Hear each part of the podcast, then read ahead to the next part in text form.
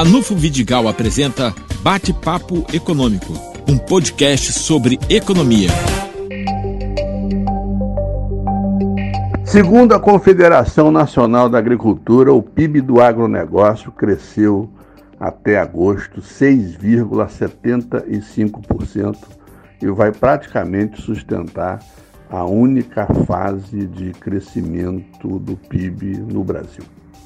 No Norte Fluminense não foi diferente com a safra agrícola, que gerou é, impostos, receita, salários e ano que vem está estimada em movimentar 500 milhões de reais.